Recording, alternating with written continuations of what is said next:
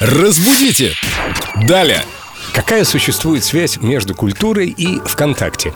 Прямая. Вот Викторию Полякову спрашивают, э, нашему культурологу задают вопрос. Некий Джон Смит пишет «Добрый день». Вика, привет.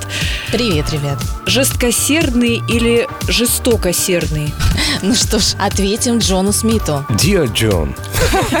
И жестокосердный, и жестокосердый оба слова имеют право на существование. Они оба литературные, и их можно использовать как в таком варианте, так и в другом. А они означают, по сути, злой или человек может быть и не злым, но вот когда надо, он может, скрипя сердце, не поддаться каким-то порывам. Ну, Милоты. Скорее первый вариант, скорее вот злой и такой вот не, как бы сказать, то есть это будет антоним э, милосердному. Мгм. В общем, женские слезы перед таким сердцем бессильны, да?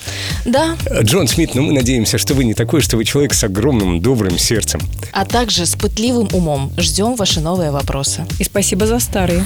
Разбудите! Далее!